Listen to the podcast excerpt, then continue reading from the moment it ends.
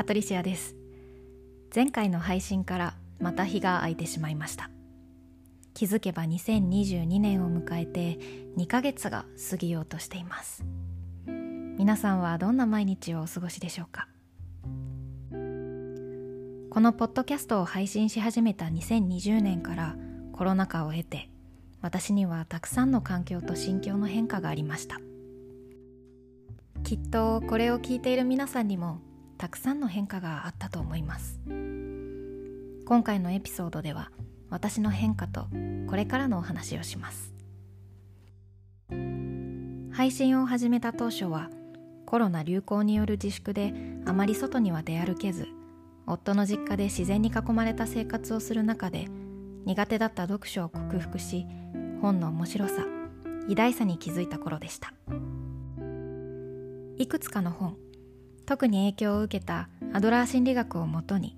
本が苦手な方や忙しくてインプットする時間がない方に考え方を育むことの大切さを届けたいという思いで原稿を綴り配信していました。変えられるものと変えられないもの。自分の感情をよく観察し無意識に潜在された目的を自覚すること。他者を尊重すること。そして正義について。もともとは善悪の善ではなくためになること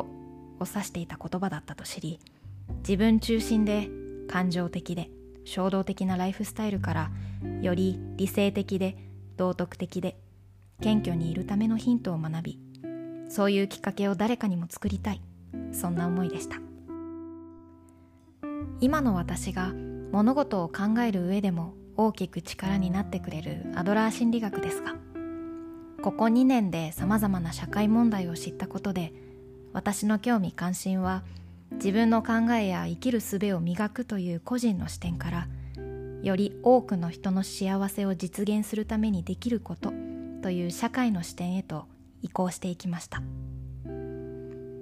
気候変動がもたらす危機を知りフェミニズムを知り社会や各国にはびこる格差を知りその延長で父が外国籍である私には決して他人事ではない。入管問題を知り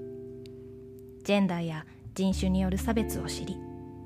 自分の持つ特権性について自覚する中で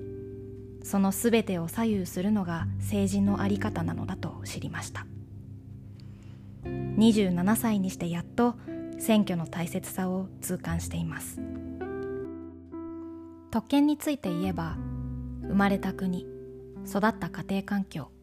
心身の健康好きなことをさせてもらえて今もできている経済状況など挙げ出したらキリがありません。でもこのほとんど全て私が今手にしているもののほぼ全てが私の努力によるものではなく運よく恵まれた環境に身を置けたことが導いた結果です。私の努力というものはそれが発揮されるための前提条件が全て揃っていた時に初めて実を結ぶものでありその前提条件は私の意思とは関係なくたまたま備わっていたものでした。学ぶ余力があること。自分のためだけにお金や時間を使えること。借金がないこと。誰だって環境負荷のない健康的なものを必要とする中で多少値段が張ったとしても質を重視した買い物ができること。自分を肯定できる出会いに恵まれたこと。こうして何かを生み出す余白を作れること。そして何より今まで社会や政治の在り方に左右されずにもしくは気づかずに無関心でいられたこと。人生は自分の力だけで変えていける。そうできないのは努力が足りないからだと思っていました。でも本当は努力が報われる環境そのものが特権だったのだと知りました。それから白黒はっきりさせるのを好んでいた過去からあらゆるグレーを受け入れられるようになりました。なぜあれほど自分の正しさや断定的であることにこだわっていたのか。自分の無知さに気づかず安易に楽になる方法を求めていたのだろうと思います。世の中には答えがはっきりと分かっているものの方が少ない。ほとんど全てがあらゆる物事と複雑に絡み合っています。分からなくても考え続けること問い続けること追求し改善を繰り返すことの大切さを知りました。私の幸せは自分一人の幸せを追求した先にあるのではないことにも気がつきました。人生をゲームに例えることがありますが私は自分の人生で周りを蹴落とし上位に這い上がりたいわけではない。仮にそうしたとしてもそこに私の幸せはないと確信しています。こんな言葉があります。すべての人間の自由が私の自由には不可欠だ。これは当時の奴隷制度に対してのロシアの思想家哲学者であった無政府主義者のミハイル・バクーニンの言葉です。今の社会を考える上でも健在する思想なのではないかと思っています。技術やテクノロジーの進化により日本に住む私たちは物質的に豊かな生活を送っています。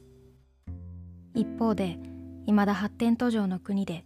インフラが整わず格差に苦しむ人々がいる。私はこの一つの地球上で苦しみ続ける人や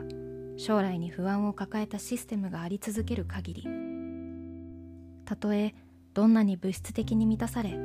テクノロジーの恩恵を受けた生活をしていても真に自由だとは言えないと思うのです。気候危機や環境問題に対する不安。男女格差家父長制によるそれぞれの生きにくさや貧困格差